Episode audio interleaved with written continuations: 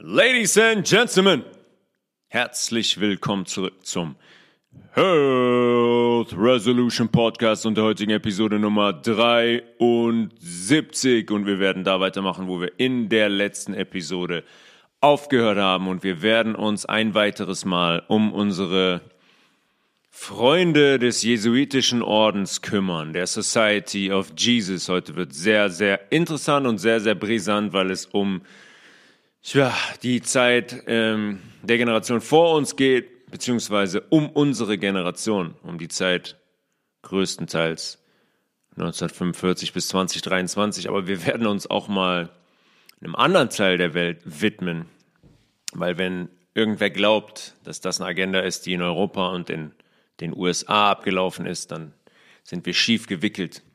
Das Thema Asien und China zum Beispiel ist ja in den letzten Tagen auch sehr brisant gewesen, dass irgendwelche Ballons durch die Luft fliegen und Amerika ausspionieren. China ist auch seit sehr, sehr langer Zeit schon auf der Agenda, logischerweise, weil wenn ich einen kompletten, jetzt hätte ich fast Planet gesagt, wenn ich einen kompletten flachen Ort übernehmen will und eine Regierung installieren will, die die komplette Welt regiert, dann muss ich logischerweise auch alle Teile einflussreichen Teile der Welt kontrollieren. Aber dazu gleich mehr. Abschließend ähm, zur Zusammenarbeit mit Eve Bio. Das war sehr, sehr erfolgreich.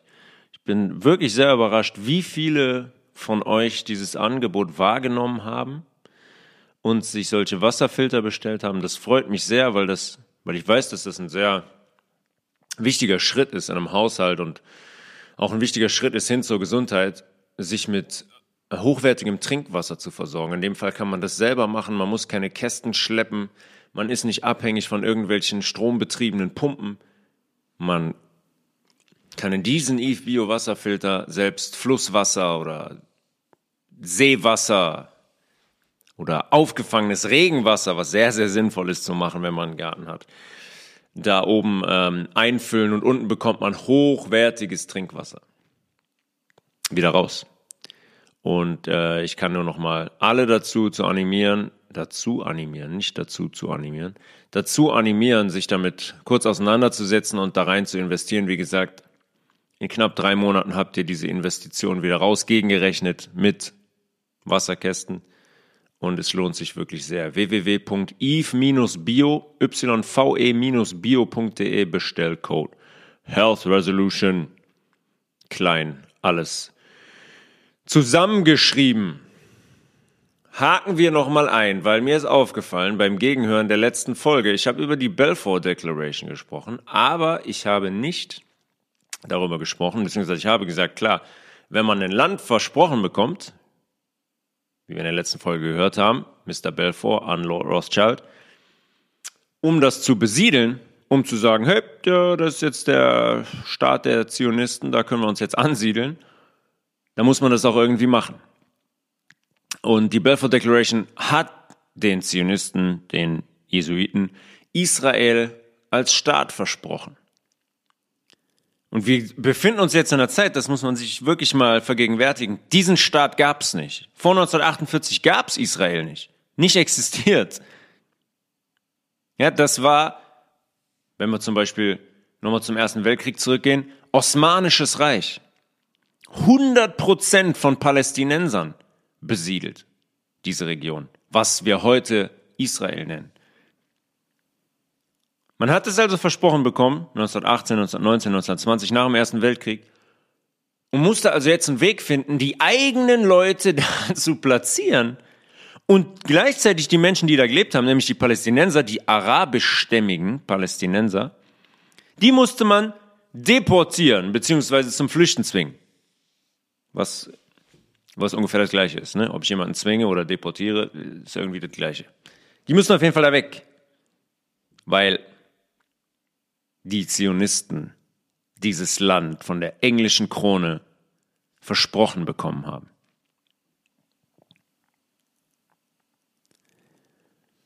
Und wenn wir jetzt mal ähm, zurückgehen in der Geschichte, diese diese Agenda hat schon viel früher gestartet als die Balfour Declaration. Das ist nicht erst so, dass man sagt, 1918, so, und jetzt besiedeln wir Israel, das ist jetzt unser Staat, wir gründen da jetzt einen Staat. Wenn wir mal 350 Jahre ungefähr zurückgehen in der Geschichte, dann werden wir das besser verstehen und dann sehen wir wiederum, wer dahinter steckt und wie sich diese heutigen Zusammenhänge zwischen Israel und Palästina leicht verstehen lassen. Weil heute ist ja klar, Heute ist ja klar in den Medien und so weiter, oh, und die Palästinenser, die Verrückten, die wollen einen eigenen Staat. Wir kommen gleich darauf. Noch nicht zu viel vorwegnehmen. 1680, 17. Jahrhundert, Ende 17. Jahrhundert, in Saloniki oder Saloniki, ne? Saloniki sagt man, griechisch. Heute Griechenland, damals Osmanisches Reich.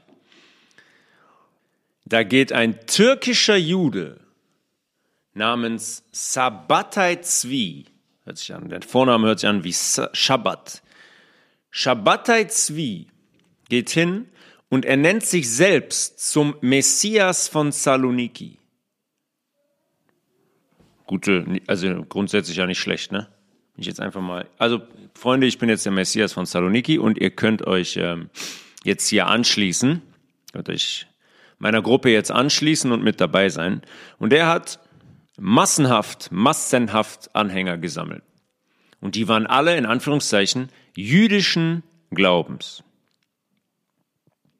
Also ist er hingegangen, dieser Shabbatai Zvi, und hat die auf eine zionistische Reise nach Palästina geführt. Ja, immer im Hinterkopf. Ebenfalls Osmanisches Reich. Wir haben darüber gesprochen in der letzten Folge, wie groß das Osmanische Reich war. Auf dem Weg dahin, auf dem Weg nach Palästina im Osmanischen Reich, konvertiert der öffentlich zum Islam, dieser Shabbatai Zvi. Ja, dann haben die Anhänger gesagt, okay, alles klar, boah, das muss Gottes Plan sein. Der konvertiert zum Islam, also machen wir das auch. Und diese Anhänger, das war 1680, in der Folge von 1680, in den 1680ern. In der Folge sind diese Anhänger hingegangen, 1716, und haben eine Gruppe gegründet, die sich Donme nennen. Und die wurden dann angeführt von Shabbatai Zvis Nachfolger, der Baruchia Russo hieß. Ja, dieser Typ Shabbatai Zvi ist hingegangen. Türkischer Jude hat gesagt, ihr Freunde, die Leute haben sich dem angeschlossen, massenhaft. Und dann hat er die quasi auf eine Pilgerreise geführt nach Palästina und ist auf dieser Reise mit den ganzen Leuten, ist er vor denen zum Islam konvertiert. Und die Leute haben gesagt, ja, boah, das muss, das muss Gottes Plan sein, alles klar, machen wir auch. Im frühen, das, diese Gruppe, Don Me, im Hinterkopf behalten. Im frühen 19. Jahrhundert ist diese Gruppe, ja, wir reden jetzt von frühes 19. Jahrhundert, 1800, sagen wir mal 1810, 1815, hatte diese Gruppe hunderttausende Anhänger. Ja, innerhalb von 100 Jahren haben die massenhaft Anhänger gefunden. Und die waren dann bekannt als, ich in der letzten Folge auch schon darüber gesprochen, kurz angerissen, die Krypto-Juden. Ganz klar definiert, äußerlich Muslime, aber eigentlich immer noch komplett jüdisch. Ja, wir, wir kennen die Taktik, wir haben darüber gesprochen. Sich zu verschleiern, wie es bei den Jesuiten im Fourth Vow, im Blood Oath drinsteht, sich zu verschleiern, andere Gestalten anzunehmen für das lange Ziel am Ende, um Details und Informationen für den Vatikan, für den Papst zu sammeln, um eine Agenda durchzubringen. Ja, Kryptojuden, äußerlich Muslime, sagt, äh, wir sind Muslime, aber eigentlich waren die jüdischen Glaubens. Ganz klar diese Zionisten-Jesuiten-Agenda, in Anführungszeichen, Zionismus. Ja, alles auf dem Weg oder alles mit dem Vorhaben im Hinterkopf, Palästina zu besiedeln und für sich zu beanspruchen. Und wie gesagt, die, das Gebiet, was wir heute Israel nennen, gehörte damals zum Osmanischen Reich. Und wenn ich jetzt, wenn ich mich da ansiedeln will, dann ist die Agenda relativ klar. Im Osmanischen Reich hat ein Sultan regiert. Das ist interessant, müsste man jetzt gucken in der Öffentlichkeit. Nach diesen Vorkommnissen in Türkei und in Syrien. Da lese ich jetzt so Headlines wie Der Sultan wütet. Im Bezug auf Erdogan. Der Sultan wütet. Ja, da will man den gleichstellen mit dem Sultan aus dem Osmanischen Reich, weil die Sultane im Osmanischen Reich ja so schlimm waren und furchtbar waren, was sie gegebenenfalls nicht waren, weswegen man das Osmanische Reich attackiert hat und aufgesplittet hat, worüber wir in der letzten Folge ausführlich gesprochen haben. Also war das Ziel, den Sultan und das komplette Osmanische Reich zu stürzen und dieses, wie sie es immer nennen, das heilige Land für sich zu beanspruchen. Ja, das heilige Land rund um Jerusalem. Und in 1860 ist es noch, äh, ist es noch gescheitert. Obwohl die da schon mit Erfolg einen, das muss man sich auch mal wegtun, die haben es geschafft, einen Berater an die Seite des Sultans zu stellen, zu schmuggeln, der Zionist bzw. Jesuit war. Ich meine, so clever haben die das immer gemacht. So nah sind die an diese Leute rangekommen, die die ja planten zu stürzen. Ja, es ist sehr, die haben Wege, die sind schon beeindruckend, muss man sagen. Auf jeden Fall haben die es versucht. 1860 haben die den ähm, Sultan Berater an die Seite gestellt, der die zionistische, jesuitische Agenda verfolgt hat. Schon da wollte man die hat man die Pläne verfolgt, Israel zu erschaffen, zu kreieren, in diesem heiligen Land komplett von Palästinensern besiedelt. Da gibt es einen Namen, zum Beispiel Theodor, Theodor Herzl. Das war ein Österreich-Ungar, ein jüdischer Anwalt.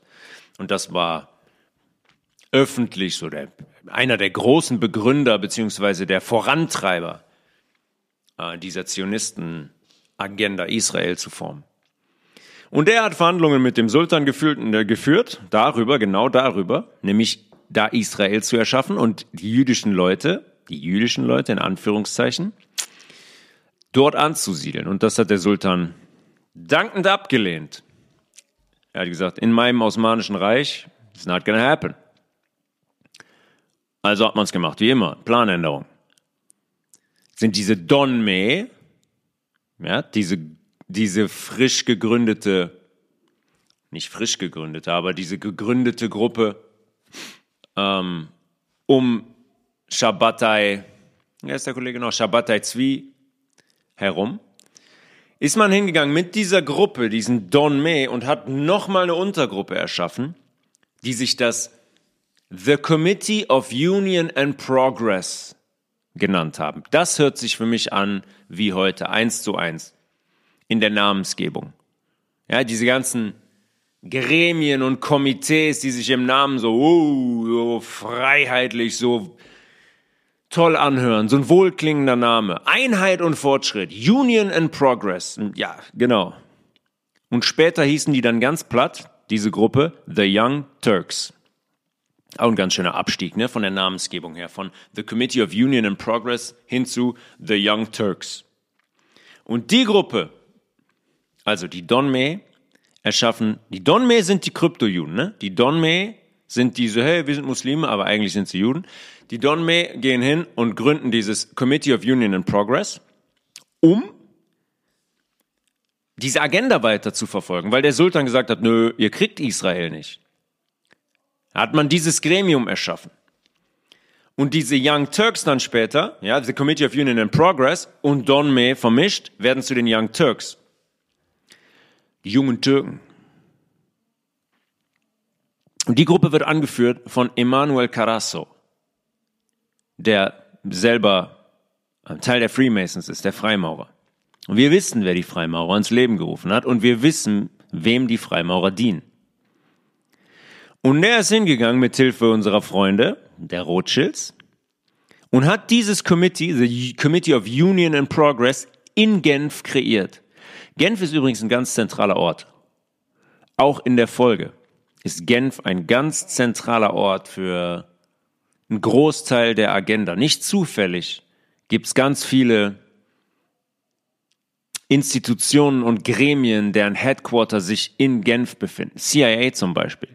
CIA hat, hatte ein großes Headquarter in Genf, was sagen wir mal so, nicht jedem zugänglich war, weil es nicht unbedingt oberirdisch lag. Da spielt der Genfer See eine ganz, ganz große Rolle, wenn ihr wisst, was ich meine. Äh, es gibt auch Zugänge zu Gebäuden in Flüssigkeiten, in Seen, in Meeren. Wir haben im Zuge von Ghislaine Maxwell darüber gesprochen, was die mit U-Booten gemacht haben. Ähnliches Thema. Genfer See. Diese Young Turks, ja, wir haben die Donme, dann sagen die, oh, wir gründen jetzt the Committee of Union and Progress hin zu unserem Ziel, Israel zu bekommen. Dann hießen die später ganz platt the Young Turks und diese Young Turks sind nicht nur verantwortlich für das Massaker von armenischen Christen in Istanbul 1895 bis 1896. Die sind hingegangen mit der Gruppe und immer im Hinterkopf, die sind Hunderttausende stark. Das sind keine zehn Leute. Das ist wirklich eine einflussreiche Gruppe, die sich sehr, sehr gut mh, hm, verkleiden kann, die Bereiche sehr, sehr gut infiltrieren kann, die sehr, sehr gut koordiniert zusammenspielen kann. Ja, die infiltrieren die Armee des Sultans, was dann ein paar Jahre später, ungefähr 13 Jahre später, 1908, zum Militärcoup führt. Was wiederum dazu führt, dass Sultan Abdulhamid II. sich ergibt. Mission accomplished, sagt man im Englischen. Ja, Mission, Mission erledigt. Sultan ist weg. Wiedersehen. Ja, die, die schaffen das nicht auf legalem Wege. Die gehen hin und installieren einen Berater neben dem Sultan, der Zionist ist, Jesuit ist, ne? der bezirzt den ein bisschen. Der Theodor Herzl geht hin und sagt, hey komm, gib uns mal Israel. Funktioniert nicht. Also gibt's wieder eine neue Gruppe, die keiner kennt. Die keiner kennt. Die Young Turks. Ja, die bringen erstmal etliche armenische Christen in Istanbul um. Und dann gehen die hin und infiltrieren die Armee des Sultans. Und das führt dann zu Militärcoup, logischerweise, weil diese Young Turks jetzt einen Großteil der Armee bilden und von innen heraus einen Sturz initiieren. Genau wie das die CIA 60 Jahre später auch gemacht hat oder 50 Jahre später. Ja, Leute hinter die eigenen Linien gebracht und von da. Infiltration instead of invasion. Was kann ich sagen? Hundertmal gesagt. John F. Kennedy hat's hat's wunderbar benannt in seiner Rede. Genau das ist das Thema. Und das haben die äh, Jesuiten ja auch in ihrem Fourth Vow, in ihrem Blood Oath drinstehen. Schwarz auf weiß, dass sie es so machen. Und sie machen es so. Und keiner rafft irgendwas in den letzten 150 Jahren, obwohl es da schwarz auf weiß steht. 1908. Ah, Osmanisches Reich, Sultan Arrivederci. Ja, wir wissen, was dann danach passiert. Ein paar Jahre später verwickelt man das Osmanische Reich in den Ersten Weltkrieg und danach ist das Osmanische Reich komplett widerschauen. Und in 1909, ein Jahr nach diesem Militärcoup, gibt es ein weiteres Massaker, wieder gegen Armenier. In Adana oder Adana. Ich glaube, das war eine Stadt in der Türkei, die jetzt auch sehr zentriert, sehr krass im Fokus war im Zuge dieses Erdbebens. Über 100.000 Opfer 1909. Ja, einfach massakriert, bumm. Exekutiert. Exekutiert. Spricht da jemand drüber? Hm. Kommt, kommt noch schlimmer. Die Young Turks, und jetzt schlagen wir wieder, spannen wieder den Bogen zum Ersten Weltkrieg. Die Young Turks sind auch verantwortlich für die Organisation und Bezahlung von Gavrilo Princip.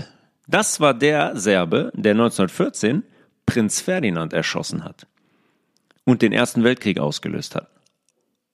Ja, wir haben in der letzten Folge noch nicht darüber gesprochen, wer es war, aber es war Gavrilo Princip.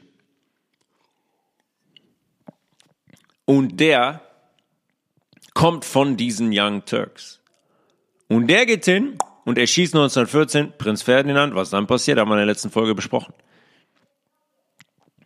Das ist die Connection dahinter. Ja, die arbeiten auf so vielen, so vielen Gebieten. Da geht niemand hin als Jesuit mit einer Kappe auf, wo IHS draufsteht, mit einer Sonne drumherum und erschießt denjenigen. Sicherlich. Da gibt's ganz, ganz viele andere Gruppen, die man installiert hat, wo man ähm, Regierungen mit infiltriert hat, wo man sogar Armeen, die des Sultans mit infiltriert hat, um die Agenda umzusetzen.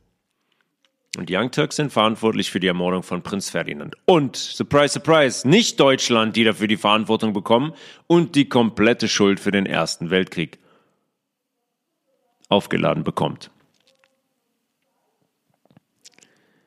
1915 gibt's den, findet der armenische, in Anführungszeichen, der armenische Holocaust statt. Man hat das, wie eben schon gesagt, 100.000 in Adana oder in Istanbul 1895, 1896 ist man schon hingegangen und hat armenische Christen massakriert. Und da findet das Ganze seinen Höhepunkt. 1,5 Millionen Menschen hat man da exekutiert, beziehungsweise die sind zu, zu Tode gehungert. Und offiziell, offiziell, ja, was die Medien uns glauben machen wollen, war das natürlich die Türkei. Okay, Sekunde. Wir haben das Osmanische Reich. Die Türkei ist das Osmanische Reich. Dann gehen die hin und stürzen das Osmanische Reich, stürzen den Sultan Abdulhamid II. Das Osmanische Reich ist weg. Die Türkei wird gegründet.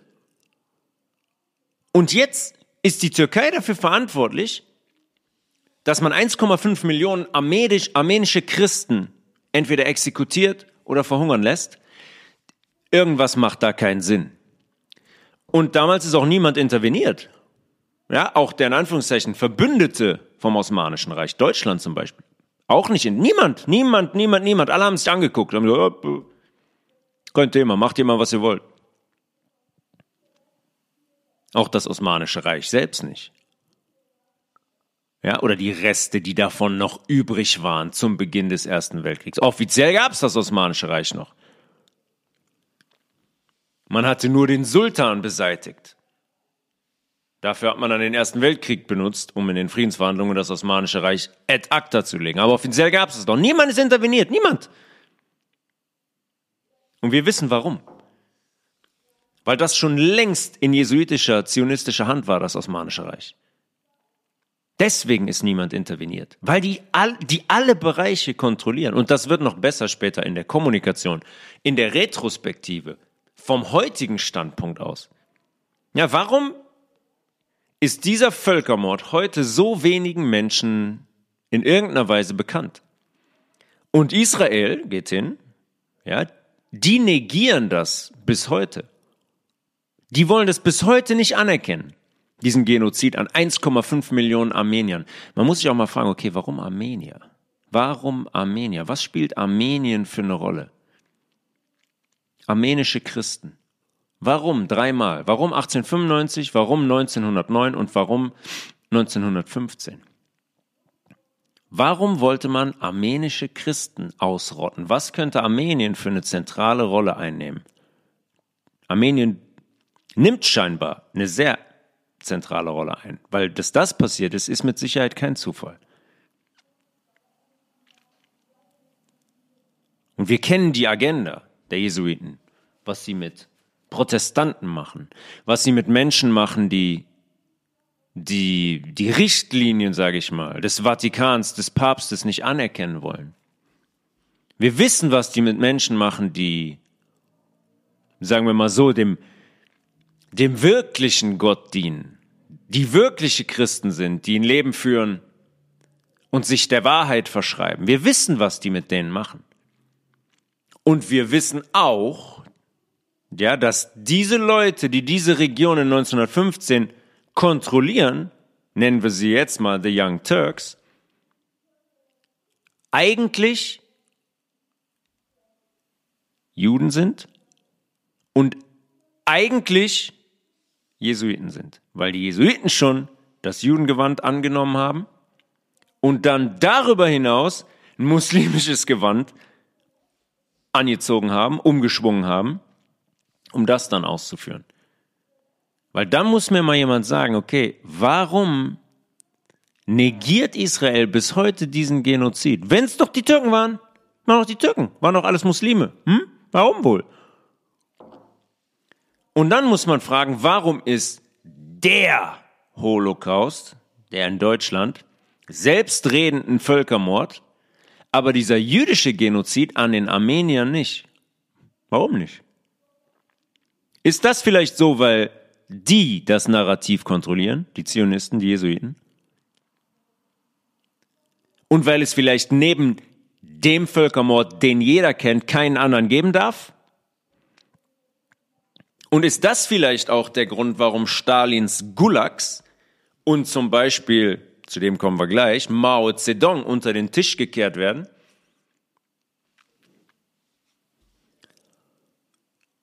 Nach dem, in Anführungszeichen, Erfolg im Ersten Weltkrieg zerfällt das Osmanische Reich, wie wir wissen, komplett. Und die Jesuiten installieren Kemal Atatürk als ersten Präsidenten der Türkei. Die Türkei wird 1923 gegründet. Wir reden heute immer von Staaten und denken, oh, Türkei gibt's schon 800 Jahre. Nee, die gibt's erst 100 Jahre. Die gibt's erst 100 Jahre, weil diese Agenda in dieser Zeit läuft, weil man hingegangen ist und bestehende Gebiete in Kriege verwickelt hat, aufgesplittet hat, äh, zerbombt hat, weil man Menschen, weil man Genozide begangen hat, weil man Menschen massenhaft exekutiert hat. Und ist dann hingegangen, immer in Friedensverträgen wie am Ende des Ersten Weltkriegs, und hat gesagt, so, das machen wir jetzt so, Osmanische Reich viel zu groß, 40 Länder, was? Nein, komplett weg, gibt nur noch eins, sagt die Türkei.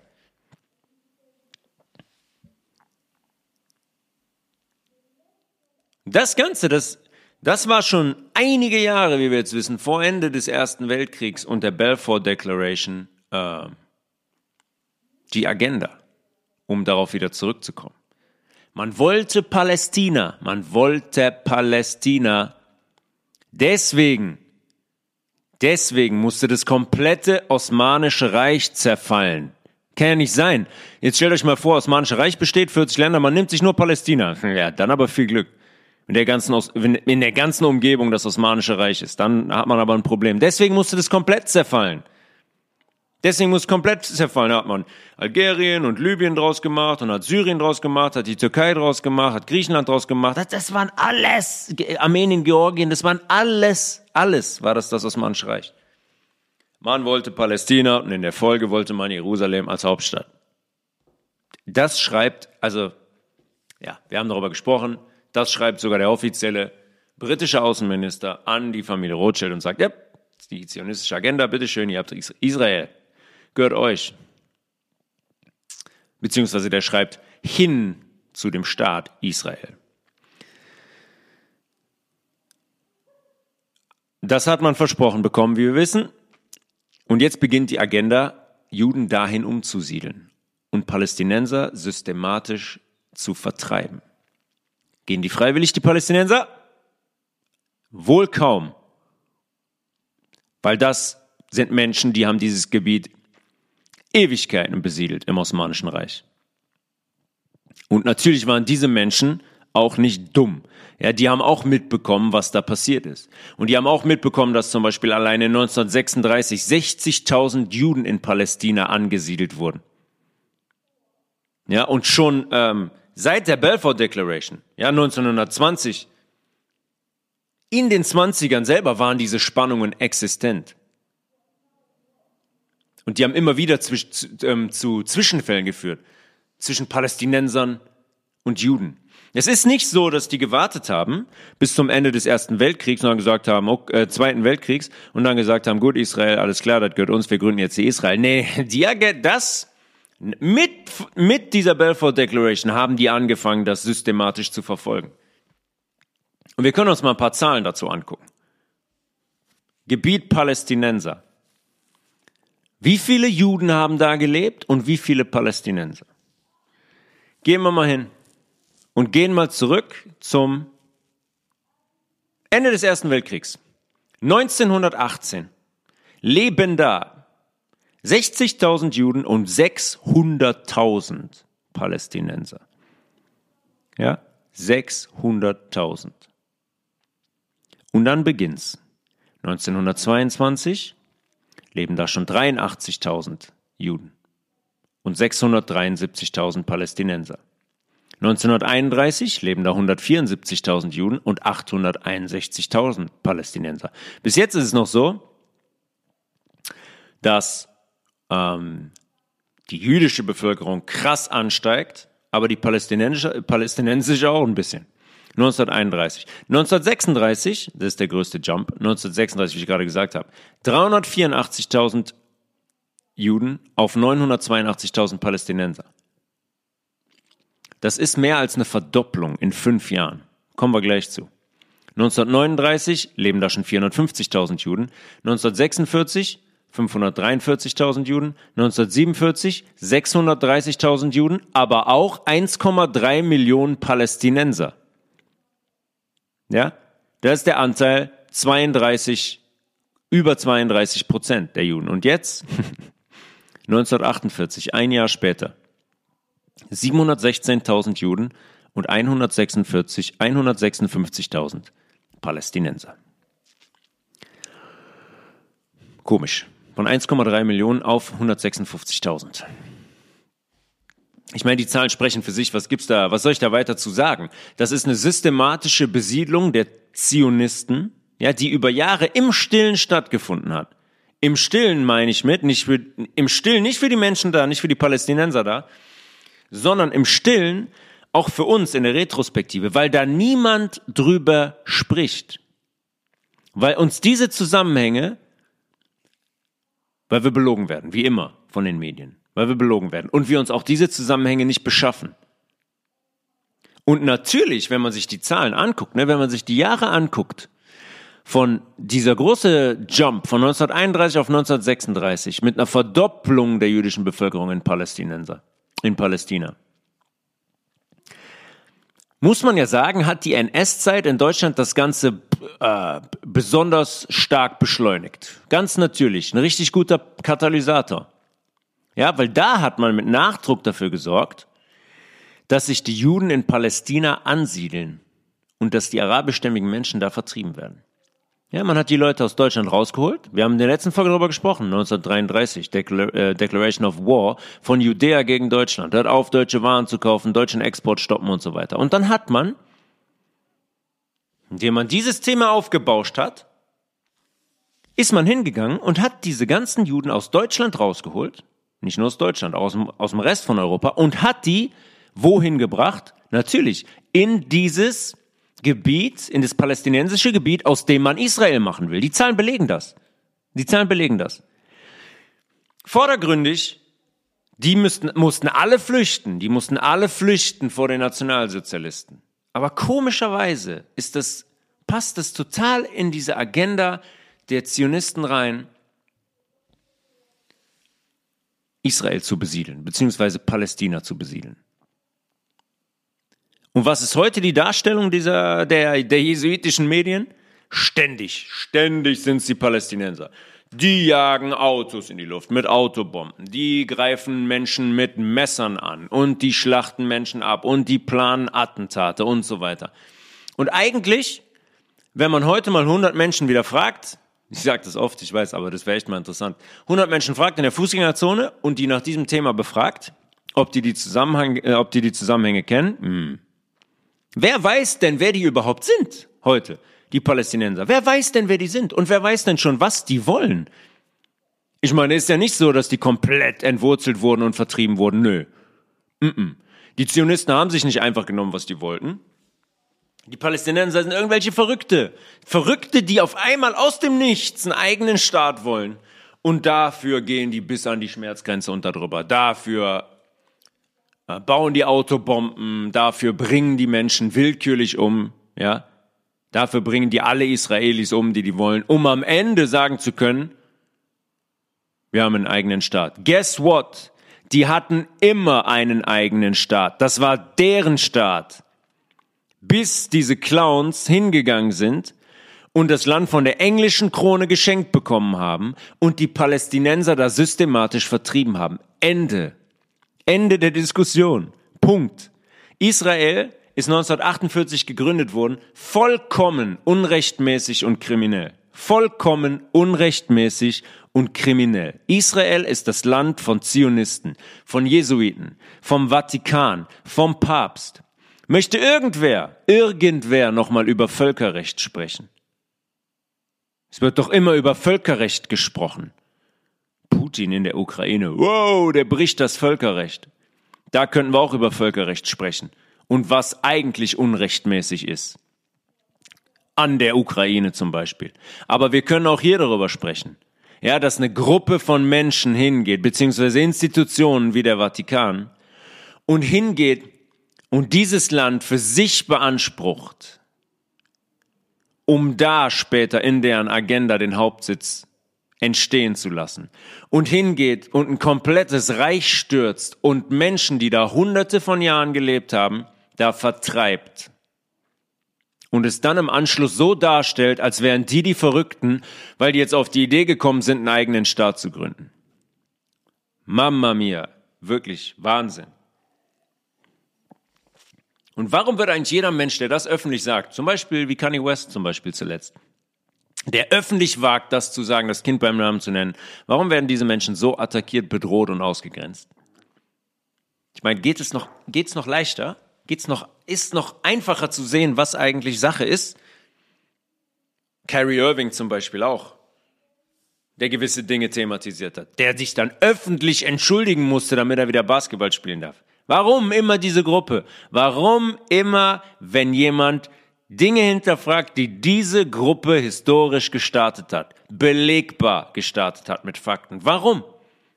Weil die alles darüber hinaus auch kontrollieren. Regierungen, Medien, wir haben oft genug darüber gesprochen. Diese die Jesuiten haben ein unsichtbares Imperium geschaffen. Unsichtbar allerdings nur für die Leute, die überhaupt nicht hingucken, weil eigentlich ist es mehr als sichtbar. Und die haben dabei kulturelle und religiöse Fassaden und Masken kreiert. Ja, die haben die kreiert, die Masken. Die, die faktisch bestehen die gar nicht. Egal, ob's Christentum, Islam, Judentum, ist denen vollkommen wurscht. Die benutzen jedes, jedwedes Etikett, was die kriegen können, können, um ihre Agenda, wie in diesem Fortbau beschrieben, voranzutreiben und durchzusetzen. Ende. Das steht da drin, dass die das so machen. Das steht da drin, dass die ähm, so tief sinken sollen, ein Jude zu sein unter Juden. Das steht alles da.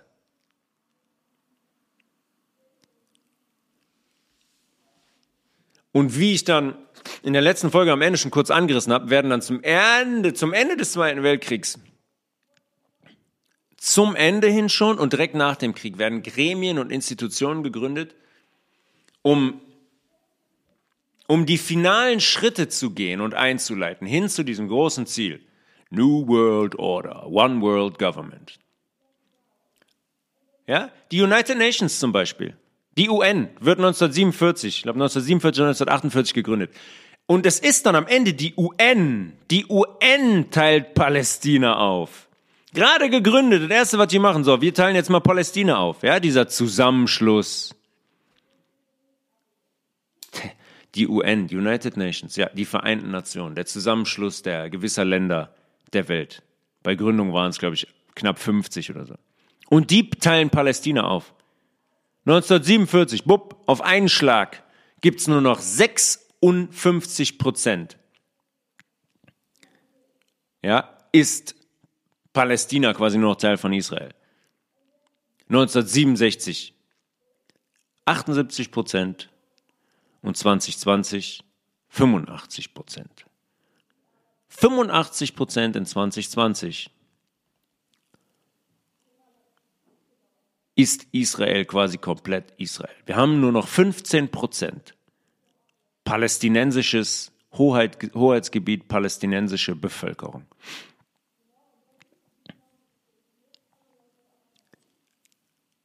Aber auf gar keinen Fall auf 100 Prozent gehen, weil, wie wir wissen, ein bisschen Unruhe, Konfrontation, initiierte Gewalt, ne? hier mal eine Autobombe, da mal ein Attentat. Das natürlich ist das alles von denen von, von, wir wissen, von wem es initiiert ist. Und das funktioniert immer. Dann kann ich medial, kann ich Dinge darstellen, kann ich immer wieder mal Meldungen raushauen, als wieder jeder geschockt hat, boah, nee, guck mal, wieder die Palästinenser, die fangen immer an. Immer sind das die Palästinenser, die fangen einfach an und die Israelis sind die ärmsten Schweine, ärmsten Säue der Welt. Die werden immer wieder von denen attackiert. Komplett grundlos, einfach weil die Trottel ihren eigenen Staat haben wollen. Die sollen doch zufrieden sein mit dem, was sie haben. Und dann habe ich auch die Möglichkeit, wie zum Beispiel jetzt mal in 2021, 24 Milliarden US-Dollar ins, äh, ins israelische Militär fließen zu lassen. 24 Milliarden US-Dollar. Ich glaube, Israel zählt zu den Top 10 Militärgrößen in der Welt. Und in Israel herrscht zum Beispiel auch Wehrpflicht für Männer. Kann man sich nicht aussuchen. Muss man.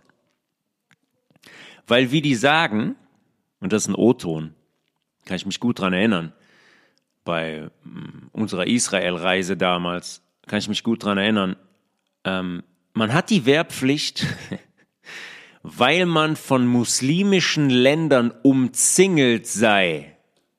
Ja, wow. Hättet ihr das mal lassen sollen? Warum seid ihr denn hingegangen und habt dieses Land für euch beansprucht, was umzingelt ist von muslimischen Ländern? Warum denn? Warum habt ihr denn nicht ein anderes genommen? Hättet ihr irgendwie Schweden genommen oder so, dann hättet ihr eure Ruhe gehabt. Aber jetzt haben wir so ein Militär, da fließt so viel Geld rein, wir haben die Wehrpflicht, weil wir blöderweise, blöder geografischerweise von muslimischen Ländern umzingelt sind. Oh.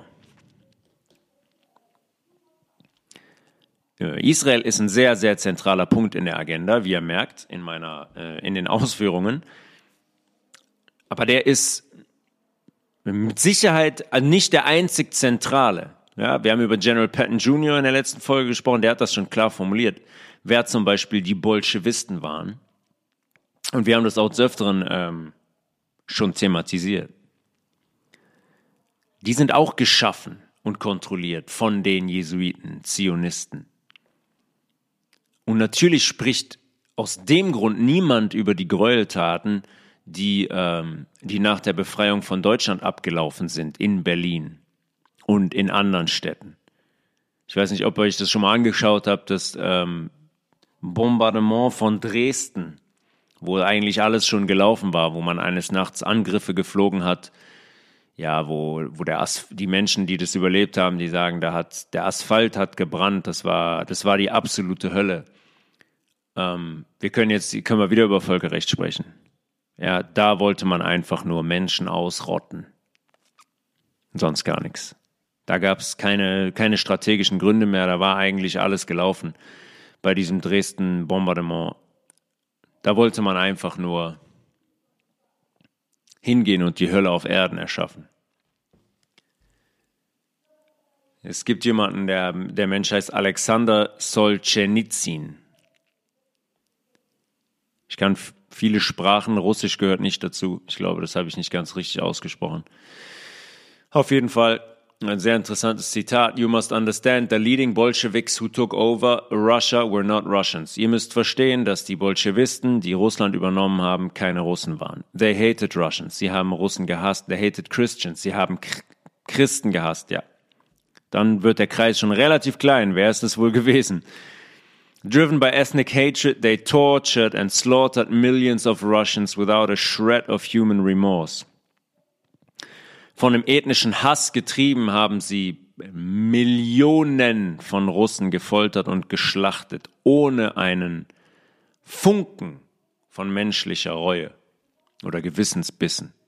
It cannot be overstated. Bolshevism, commit, Bolshevism committed the greatest human slaughter of all time der sagt, Bolschewismus hat ähm, die größte, verheerendste Schlachterei, menschliche Schlachterei äh, aller Zeiten hervorgerufen oder ist dafür verantwortlich. The fact that most of the world is ignorant and uncaring about this enormous crime is proof that the global media is in the hands of the perpetrators. Ja, und der Fakt, dass niemand, dass dafür, dass nicht thematisiert wird, dass sich niemand interessiert und sich niemand des Ausmaßes bewusst ist, ist der Beweis dafür, dass die globalen Medien in der Hand der Täter liegen. Ganz einfach, soll ich dazu noch sagen? Alexander Solzhenitsyn. Und ich habe es Anfang der Folge schon gesagt. Und wer jetzt glaubt, und wer jetzt glaubt, ähm, die Jesuiten wären nur im heutigen Europa und in den USA aktiv gewesen, der irrt sehr, sehr gewaltig. Wir haben den Bolschewismus über Russland Zahnreich gestürzt, Osmanisches Reich gestürzt. Wir haben den Bolschewismus, wir haben ähm, die USA wieder übernommen, wir haben darüber gesprochen, über das Dreieck gesprochen, Rom, englisches Königshaus, Washington DC, Bolschewismus auf der anderen Seite, den man auch kontrolliert. Und parallel zu den Machenschaften im Europa, Russland, den USA, waren die schon längst da aktiv, wo vermeintlich die Sonne aufgeht. Die Sonne geht nirgendwo auf, die geht nur weiter weg oder kommt näher, die geht nirgendwo auf.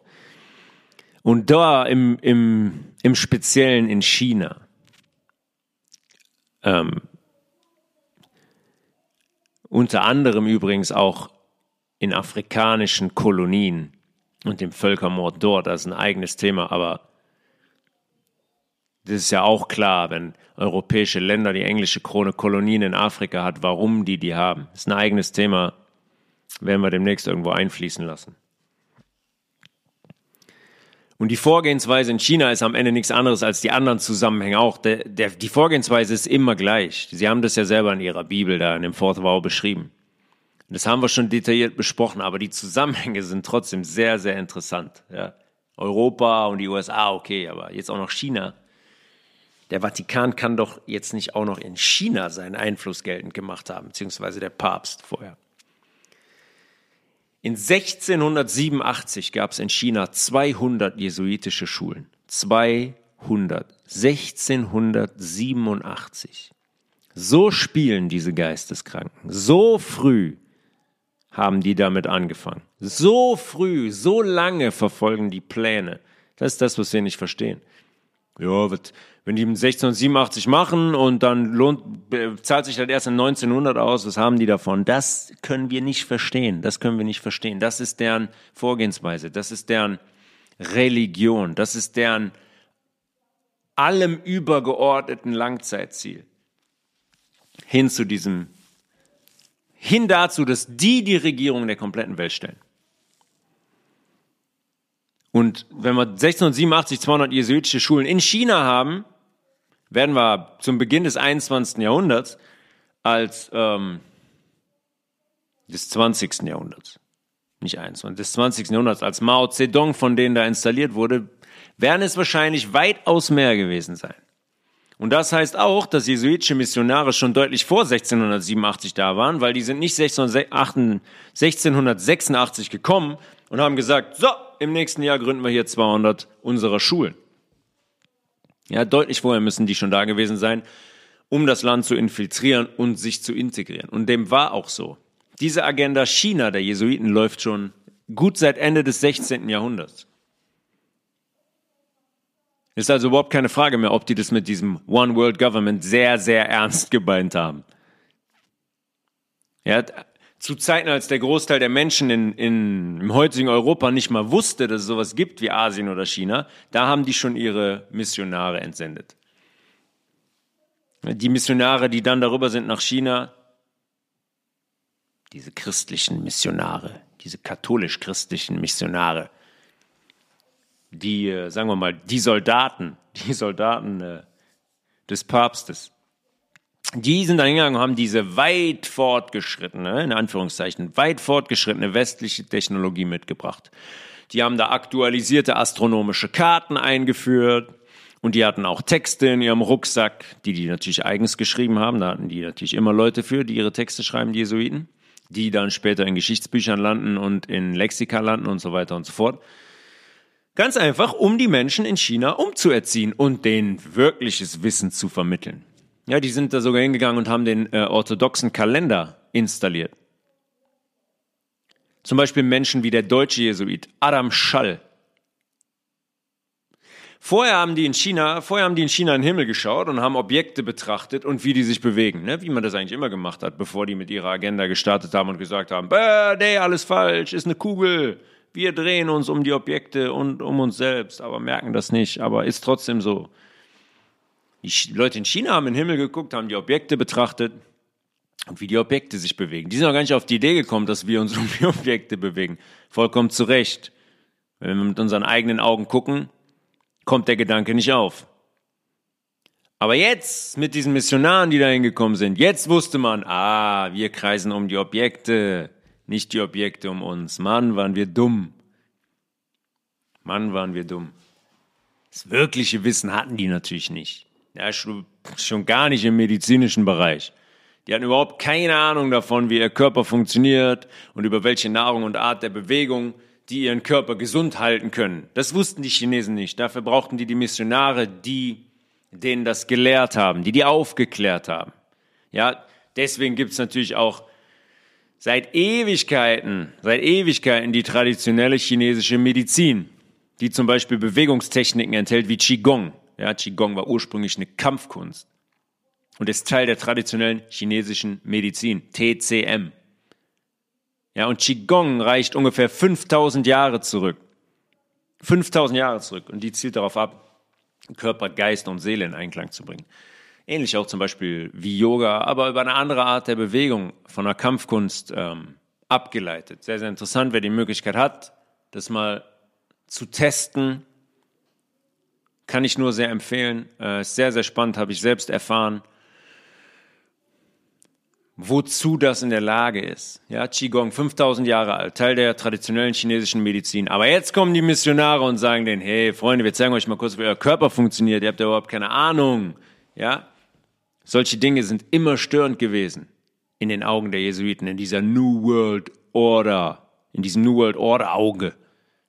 Nicht kompatibel, nicht kompatibel, ganz im Gegenteil. Eine immense Gefahr, eine riesige Gefahr.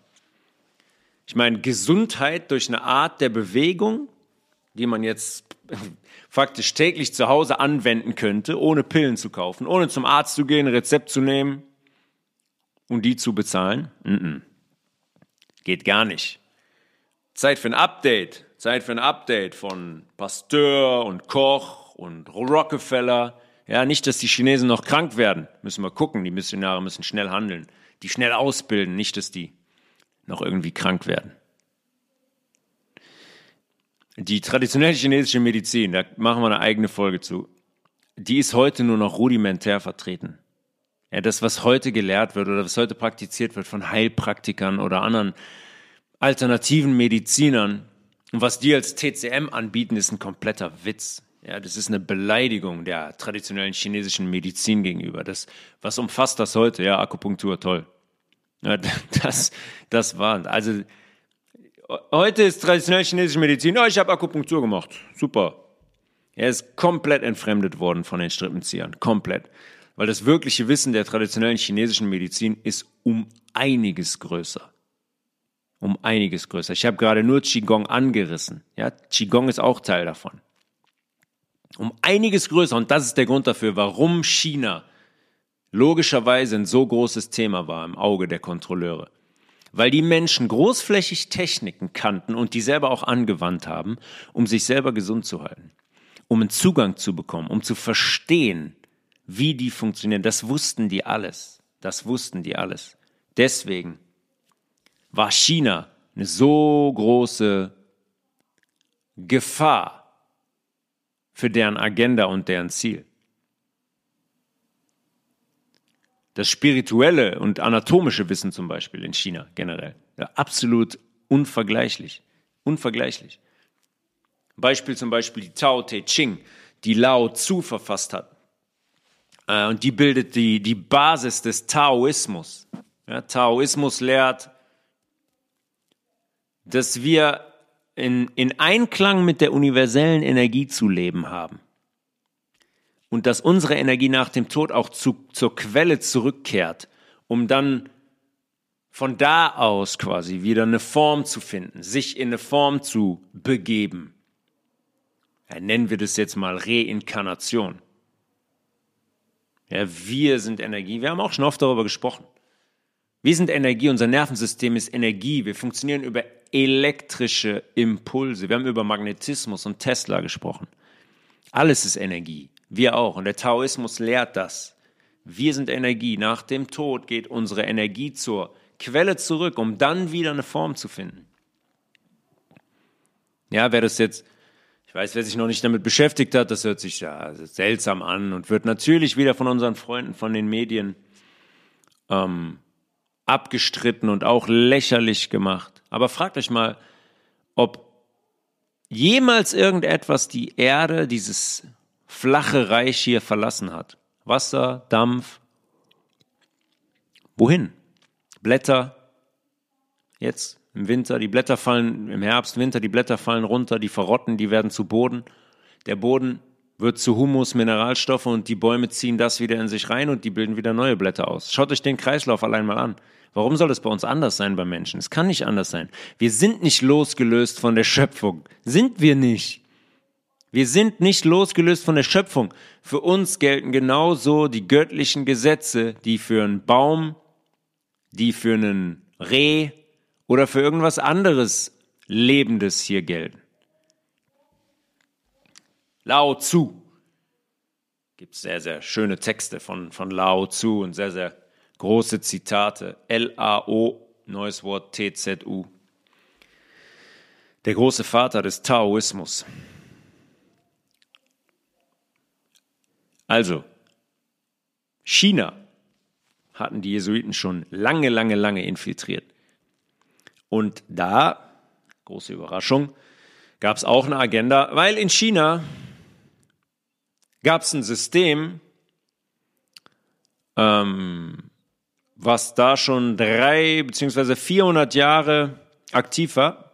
Die Qing-Dynastie, da gab es immer so familiäre Dynastien in China, die quasi die Regierung gebildet haben, die die Führung gebildet haben. Und zu der Zeit war es die Qing-Dynastie.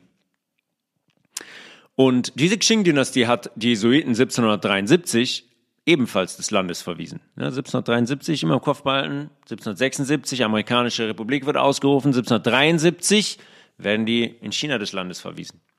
Und dann sind sie hingegangen und parallel zu Napoleon gegen 1814 sind sie nach China zurückgekehrt. Logischerweise waren die nie weg. Ja, die sind dann da untergetaucht und haben auf den richtigen Moment gewartet, beziehungsweise haben Dinge vorbereitet, ähm, die dann dazu führen, dass die an ihr Ziel kommen. Zum Beispiel die Bauernaufstände in China.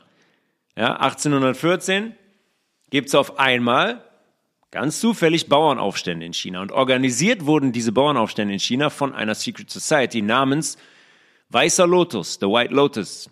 Ihr wisst, worauf ich anspiele. Secret Society, White Lotus, wer hat die wohl kontrolliert?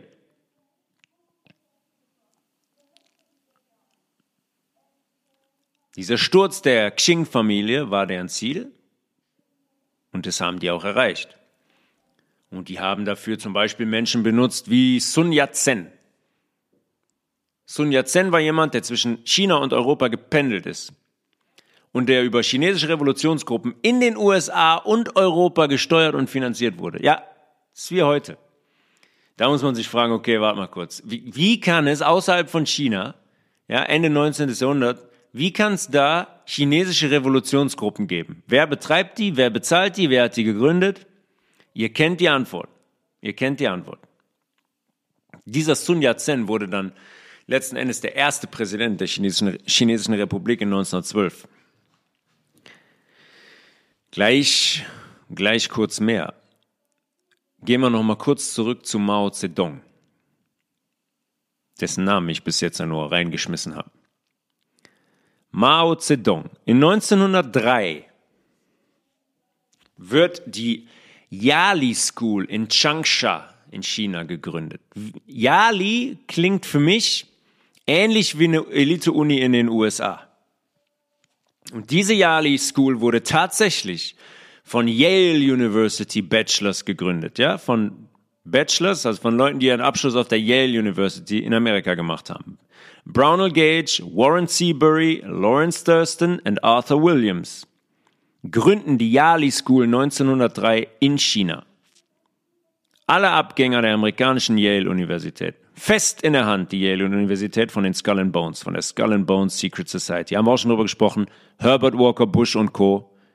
Wer die kontrolliert, wissen wir mittlerweile.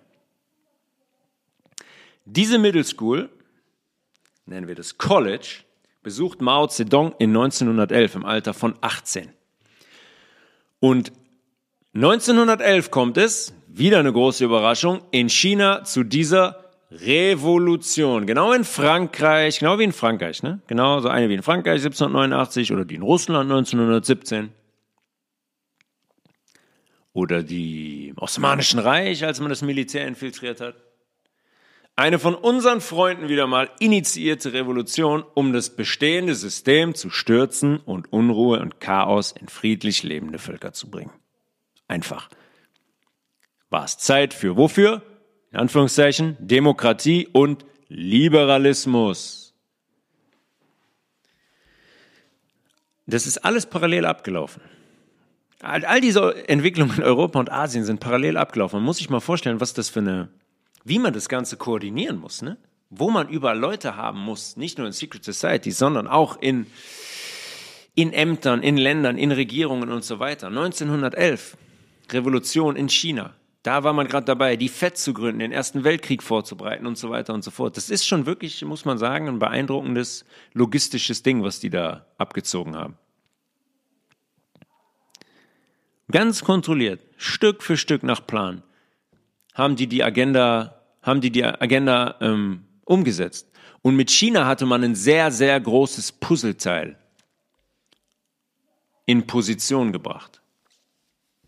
Ja, man ist hingegangen, wurde verbannt, hat dann im Untergrund Organisationen gegründet, wie diesen Weißen Lotus, hat dann darüber Bauernaufstände kreiert. Ich meine, man muss mal sagen, diese Dynastien waren schon so alt, da gab es nie Bauernaufstände in China. Es war immer relativ entspannt, die Leute haben in Verbindung zur Natur gelebt, waren zufrieden mit dem, was sie hatten, hatten ein großes Wissen über ihren Körper, wie wir, wie wir eben kurz angerissen haben, über die traditionelle chinesische Medizin. Und auf einmal kommst du zu Bauernaufständen. Auf einmal kippt das System. Auf einmal geht's in eine Disbalance. Ja, das muss so sein, dass jemand aus dem Hintergrund dafür gesorgt hat, diese Menschen aufgehetzt hat. Genauso wie heute zum Beispiel Black Lives Matter Leute oder Antifa bezahlt wird, gekauft wird, und auf gewisse Dinge angesetzt wird. Es war genau das Gleiche. Playbook ist immer gleich, immer gleich. Auf jeden Fall hatte man mit China jetzt ein sehr, sehr großes Puzzleteil in Position gebracht, um dann 1921 die kommunistische chinesische Partei zu gründen, CCP. Ja, parallel zu dieser Übernahme des Bolschewismus, des Marxismus in Europa, hat man dann da ein Parteisystem auf den Weg gebracht in China, was sich ganz zufällig an den Maximen von Karl Marx ausgerichtet hat. Ja, ganz wie Lenin, ganz wie Trotzki und so, und so weiter, die hingegangen sind, in den Zahn gestürzt haben, um diese bolschewistische Arbeiterpartei zu gründen, um den Bolschewismus auf die Bahn zu bringen und den Terror in Russland zu etablieren. Genau parallel, genau parallel läuft es ab, zeitlich. Ja, und Karl Marx, der in Anführungszeichen Begründer des Kommunismus, ja, sein Manifesto kennen vielleicht viele, der 1848 verfasst.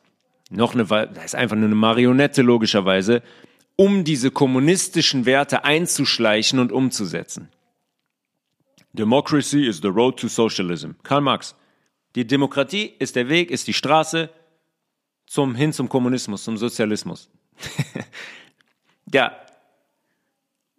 Äh, mehr Wahrheit, also mehr, die haben es immer gesagt. Die haben es immer gesagt. Wir nehmen also die Demokratie, ja, nehmen die Demokratie, um am langen Ende den Kommunismus zu installieren. Ganz einfach. Demokratie, um den Leuten zu suggerieren, hey, ihr seid frei, ihr könnt mitbestimmen, ihr lebt ja so frei, alles ist demokratisch, um am Ende den Sozialismus, den Kommunismus zu, zu etablieren. Ja, immer im Sinne von, die haben auch die ganzen Regierungen, diese Länder gestürzt, immer im Sinne von Demokratie und Liberalismus. Und über Jahre hinweg haben die uns so eingelullt, haben die uns so die Rübe gewaschen, mit unserer Demokratie und dem ganzen Unsinn, dass wir jetzt perfekt dazu vorbereitet sind, den letzten Schritt zu gehen.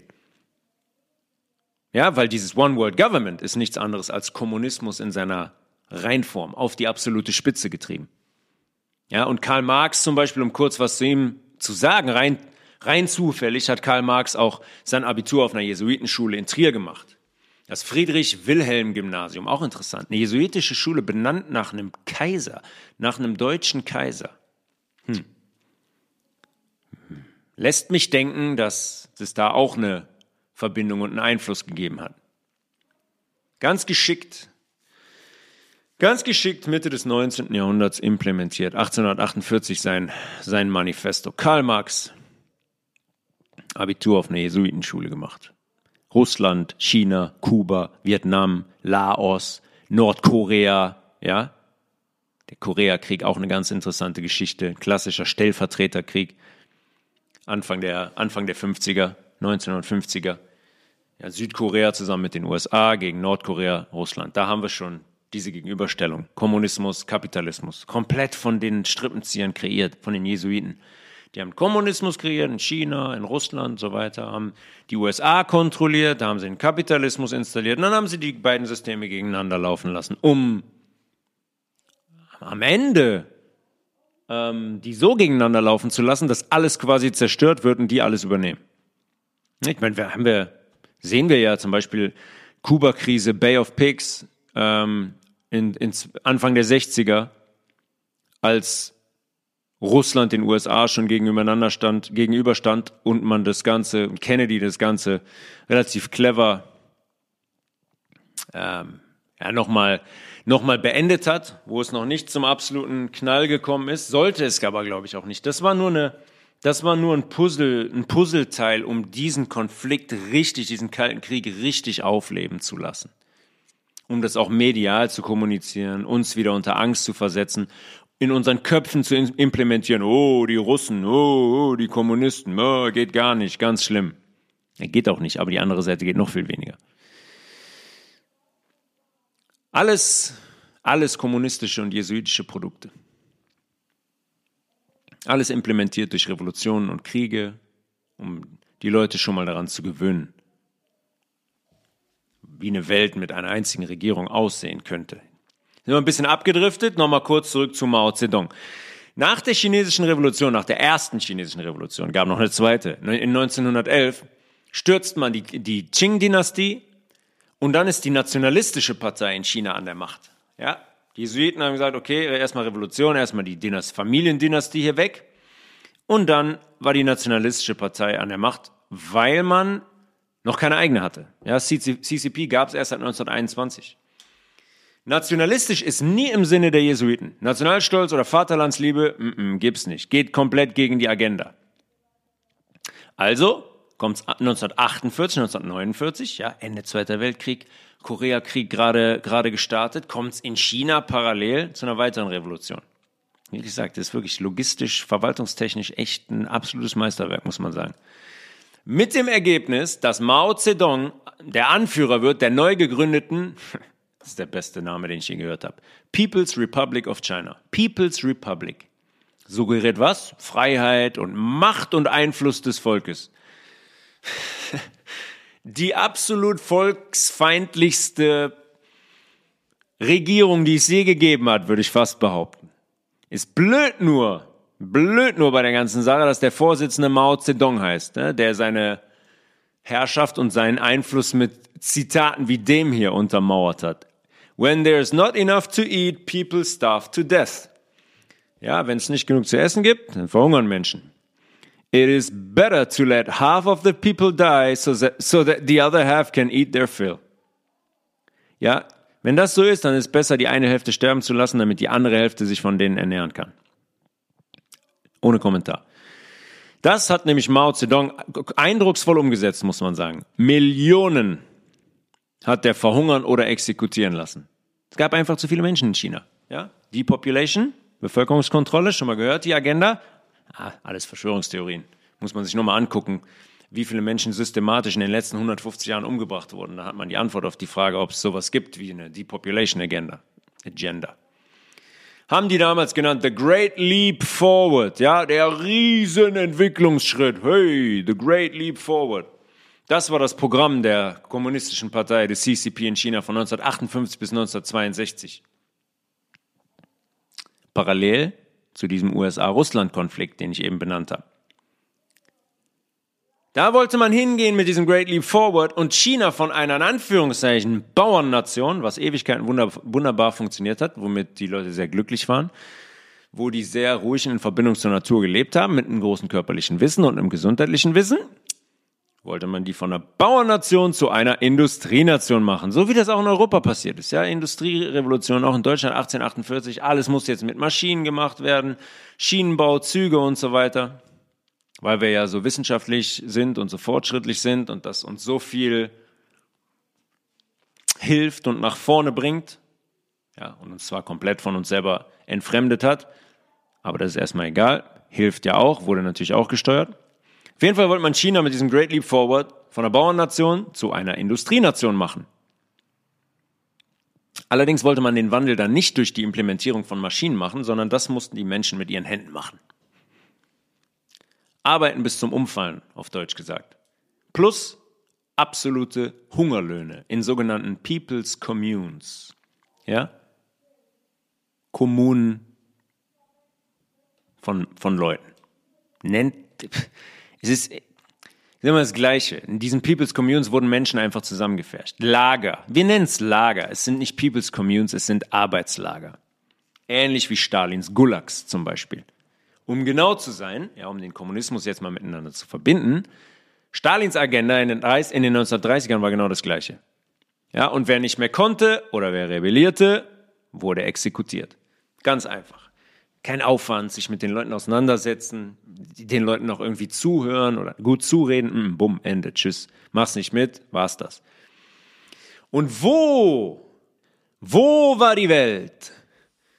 Warum hat niemand interveniert? Weder in Russland, als Stalin gewütet hat, noch in China. Wo war sie, die Weltpolizei USA? Warum ist es heute in keiner Schule, in keiner Zeitung, auf keinem TV-Sender mehr Thema? Warum reden alle nur über Deutschland 39 bis 45? Warum bloß? Warum bloß? Mao Zedong war verantwortlich für 80 Millionen tote Menschen. Und das sind offizielle Zahlen. Und wir wissen, wer die Zahlen rausgibt. Mich würde es nicht wundern, wenn die Opferzahlen um einiges höher wären. Und wenn wir das mit Stalin kombinieren, kommen wir sicher deutlich über 100 Millionen verhungert oder exekutiert. Das ist der größte Völkermord in der Geschichte der letzten 150 Jahre. Ich glaube in der kompletten, in der kompletten Geschichte. Und niemand spricht darüber, beziehungsweise können wir auch ganz offen sagen, niemand darf darüber sprechen. Warum wurde das geduldet? Ja, wir wissen warum. Weil wir wissen, wer den Bolschewismus und den Kommunismus gegründet hat. Wer soll da intervenieren? Die, die USA? Die USA haben die auch kontrolliert. Die hatten ein großes Problem mit John F. Kennedy.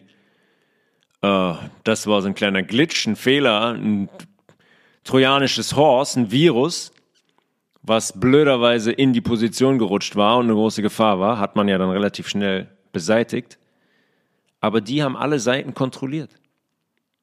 Wie ist es denn möglich, wie ist es denn möglich, dass jemand hingeht, die beiden zum Beispiel, Stalin und Mao Zedong, solche Lager kreieren, beide, unter Millionen von Menschen sterben? Ja, nicht nur in der Retrospektive. Ja, das war bekannt. Das war bekannt. Wir können das ja mal runterrechnen bei Mao Zedong auf einen Monat, wie viele Menschen das gewesen sind. Die Agenda war bekannt und da interveniert niemand. Da interveniert niemand. Heute sehe ich, oh, Putin, was macht denn der da mit der Ukraine? Da hisst jeder eine Flagge in seinem Garten. Jeder spendet hier und spendet da und Pullis und Unterhosen und Jeans und völkerrechtlich geht das gar nicht. Und der schlimmste Diktator aller Zeiten bringt ihn um, erschießt ihn, keine Ahnung. Und über diese Themen spricht niemand. Spricht niemand. Daran sieht man wieder, wie gesteuert der Durchschnittsmensch von uns wirklich ist, wie medienmanipuliert wir sind. 1976 war Mao weiter an der Macht in China, ohne eine Konsequenz. 80 Millionen Menschen ohne eine einzige Konsequenz für dieses Miststück. Ganz im Gegenteil zum Thema Konsequenz. China ist von da an Stück für Stück gewachsen zu einer führenden Industrienation. Und heute ist es vollkommen normal, dass jeder, egal welcher Sektor, in China produziert. Für ein Apfel und ein Ei. Ja? Für, eine, für ein paar Cent. Und wir fragen uns aber nicht, wie, das, wie ist es möglich? Wie kann das sein? Warum verschwindet jede Firma nach China?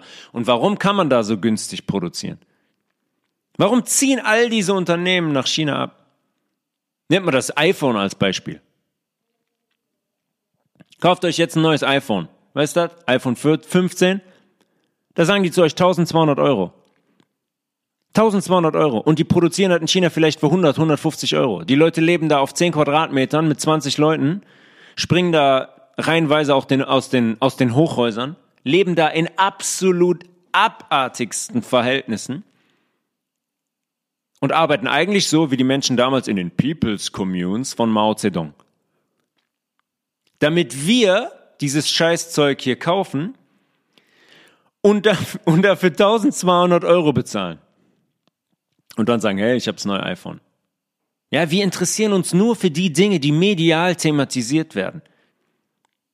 Ja, oder all die Leute, die jetzt wieder hingehen und wenn ich das Ganze sehe, die ganzen Spendenaufrufe, die ganzen Spendenaufrufe für die Türkei, wie diese guten Menschen jetzt zum Beispiel auf Instagram wieder rumlaufen und, und Stories teilen und sagen, hey, ich habe gespendet, spendet auch, kann nicht sein, wer nicht spendet, der gehört ausgegrenzt oder verbrannt oder keine Ahnung was. Aber diese, aber diese Themen, diese Themen, die spielen keine Rolle. Ja, wie viele Themen es eigentlich gibt, die, die diese Leute, die jetzt mit dem Finger auf, die mit dem Finger zeigen und sich positionieren, die die überhaupt nicht auf dem Schirm haben im alltäglichen Leben. Alles wird medial initiiert und bestimmt. Wie Marionetten funktionieren die meisten von uns. Wie Marionetten. Es gab, glaube ich, noch keine Zeit, in der das so krass zu beobachten war wie jetzt für Leute, die diese Zusammenhänge verstehen und die sehen, wie die Menschen sich verhalten. China wurde auf jeden Fall sukzessive zu einer absolut führenden Industriemacht gemacht. Wer hat das wohl inszeniert? Wir wissen das jetzt, wer CCP gegründet hat, wer China übernommen hat, wer Mao Zedong gesteuert hat. Und dann hat man China so weit aufgebaut, dass die irgendwann die USA überholen sollten. Ja, wer hat dieses West gegen Ost, Kapitalismus gegen Kommunismus Battle, diesen Kampf erschaffen? Wir haben die Antwort. Wir wissen, wer die beiden Seiten kontrolliert.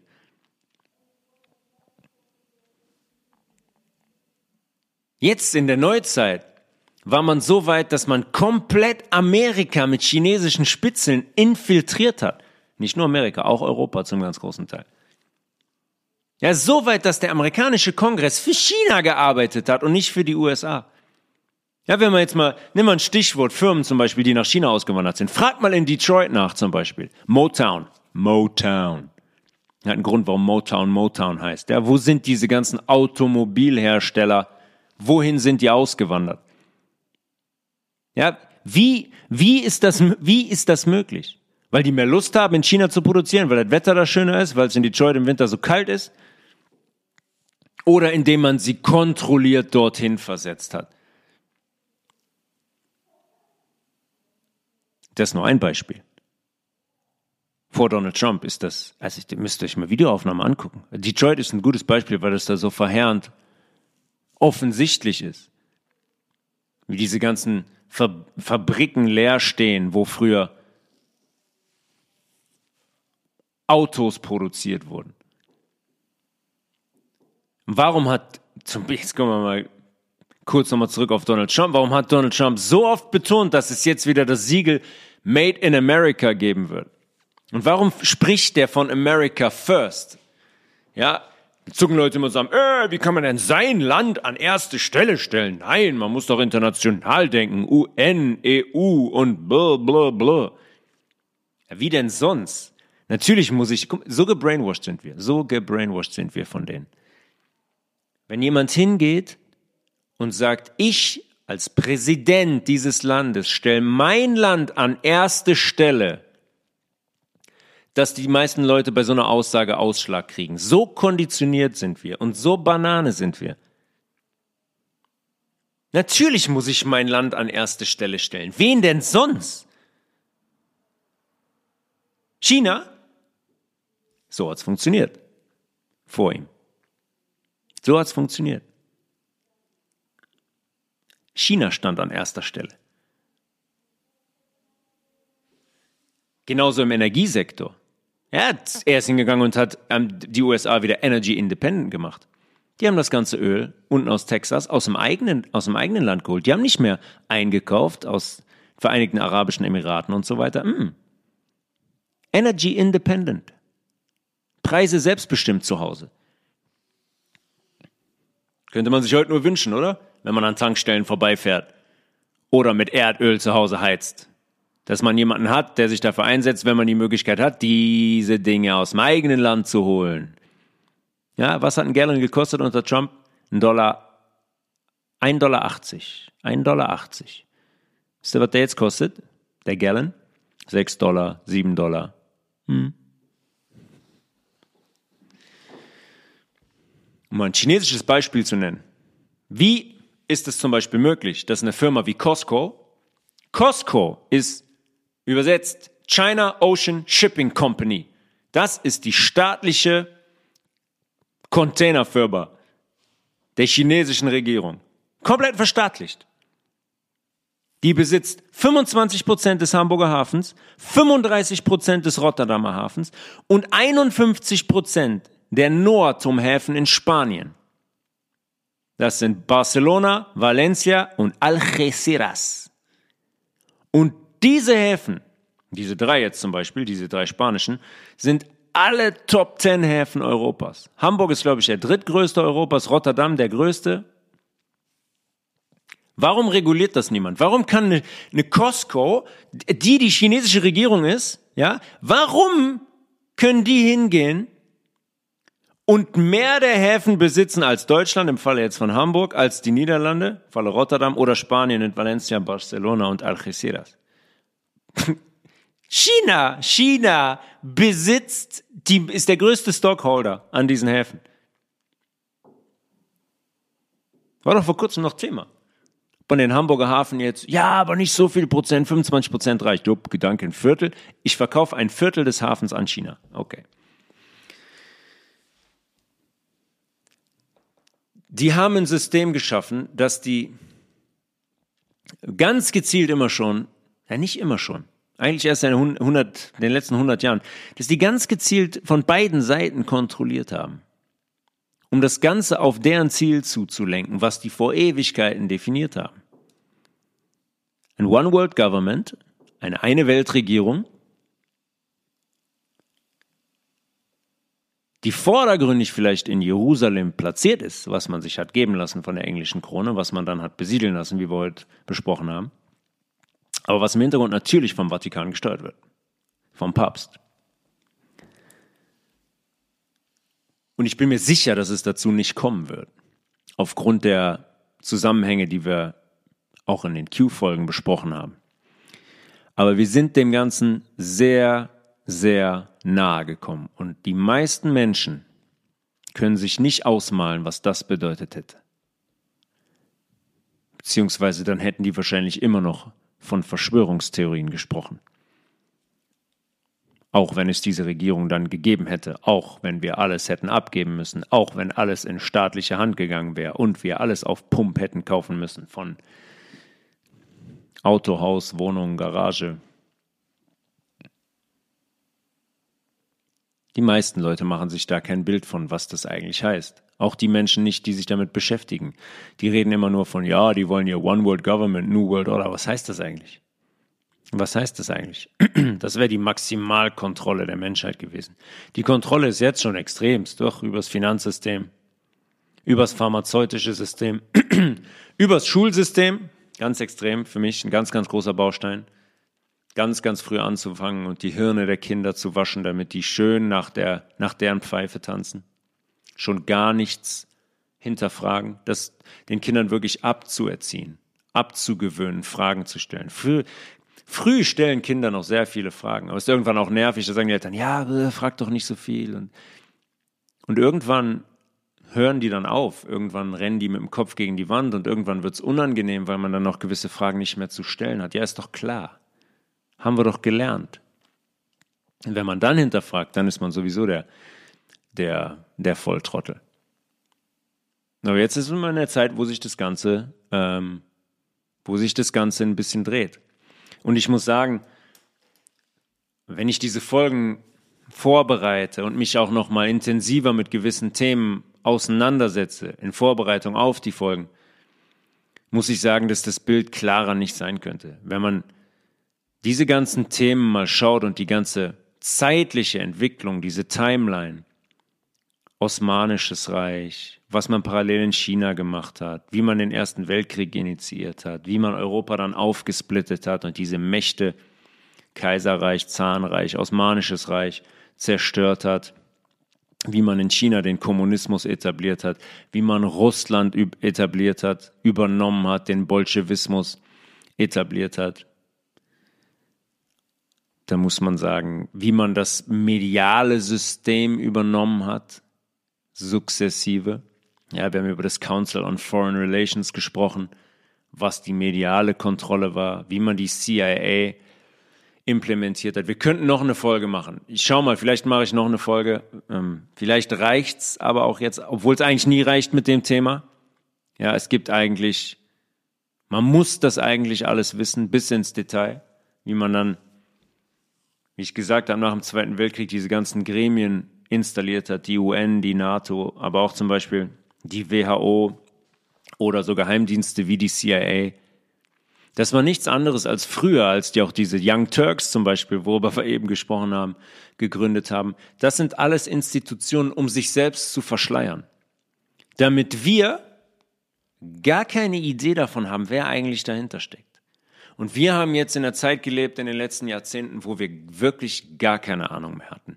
Wir waren in der Zeit, wo, wenn sich dann mal Menschen entschieden haben, damit auseinanderzusetzen, wurden die sehr so dermaßen schief angeguckt und ausgelacht und als Verschwörungstheoretiker dargestellt, weil die anderen Menschen überhaupt gar keinen Zugang mehr dazu haben, wer eigentlich dahinter steht.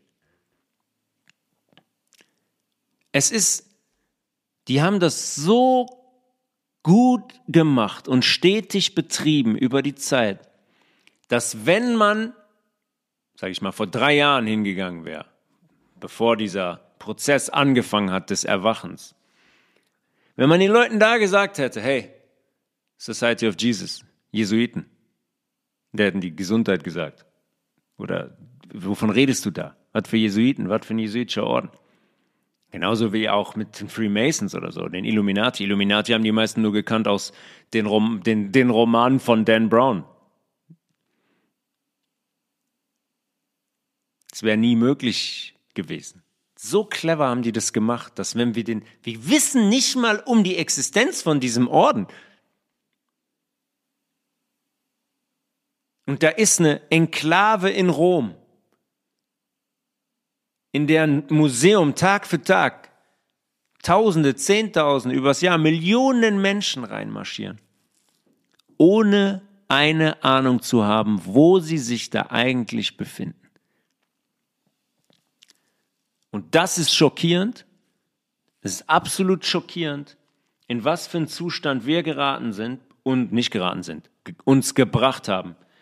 Wie wenig wir uns Dinge anschauen, wie wenig Verantwortung wir uns wir für uns selbst übernehmen, wie wenig wir uns mit Wissen versorgen, wie sehr wir entwurzelt wurden, auch von diesem christlichen Weg.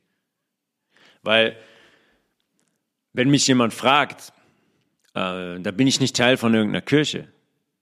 Wenn ich sage, ich bin Christ, dann bin ich Christ, weil ich im Sinne der Wahrheit lebe, weil ich so lebe wie Jesus Christus, der sich der Wahrheit verschrieben hat. Das ist eigentlich die Definition von, von Christsein. Das ist das, was größtenteils in der Bibel fest, festgehalten ist. Das ist das, was er lehrt, was Jesus Christus gelehrt hat. Sich Wissen anzueignen. Das Licht ins Dunkle zu bringen. Was bedeutet, Wissen in Unwissenheit zu bringen. Der hat es schon klar gesagt. Der hat gesagt, hey, macht es nicht wie die Pharisäer. Ja, die sich die schönen Anzüge anziehen, die sich verschleiern, genau wie die Jesuiten. Ich kann euch nicht sagen, ob das damals schon, natürlich war das damals schon Thema. Oder ob es schon so ein, ob es den jesuitischen Orden damals vielleicht doch schon gab. Aber ich glaube, es gab immer dieses Gegengewicht. Es gab immer die Seite, die versucht hat, dieses göttliche System, dieses, die Wahrheit zu verschleiern und die Lüge zu etablieren. Sagen wir es mal so. Das wird es immer gegeben haben. Und deswegen ist das in der Bibel auch schon ausführlich von, von Jesus thematisiert.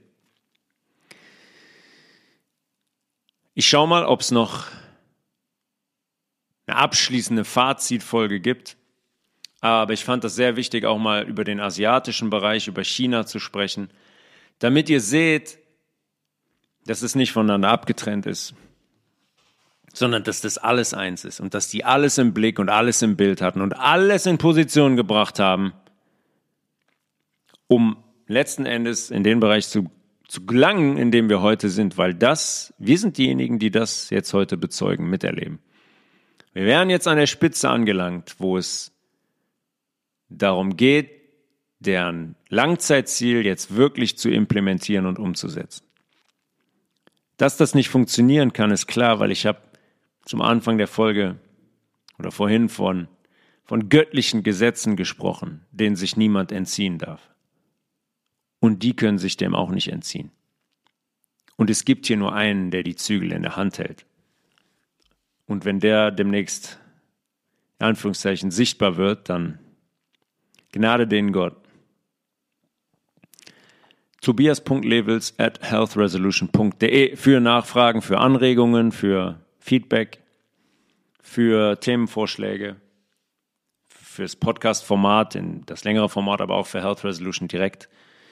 www.eve-bio.de, yve-bio.de, Bestellcode Health Resolution. Alles klein und zusammengeschrieben.